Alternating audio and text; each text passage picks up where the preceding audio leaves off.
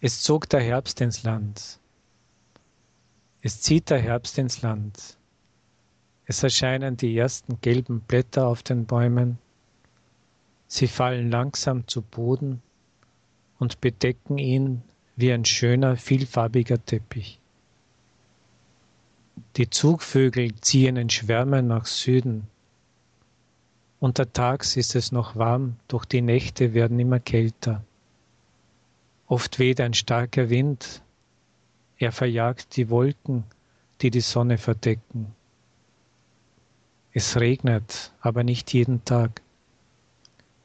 Der Herbst, das ist die Zeit, in der wir die Ernte einbringen. Im Wald gibt es noch viele Pilze und Beeren. In den Gärten sind viele Äpfel und Weinbeeren. Doch für die Schüler ist der Herbst der Beginn eines neuen Schuljahres.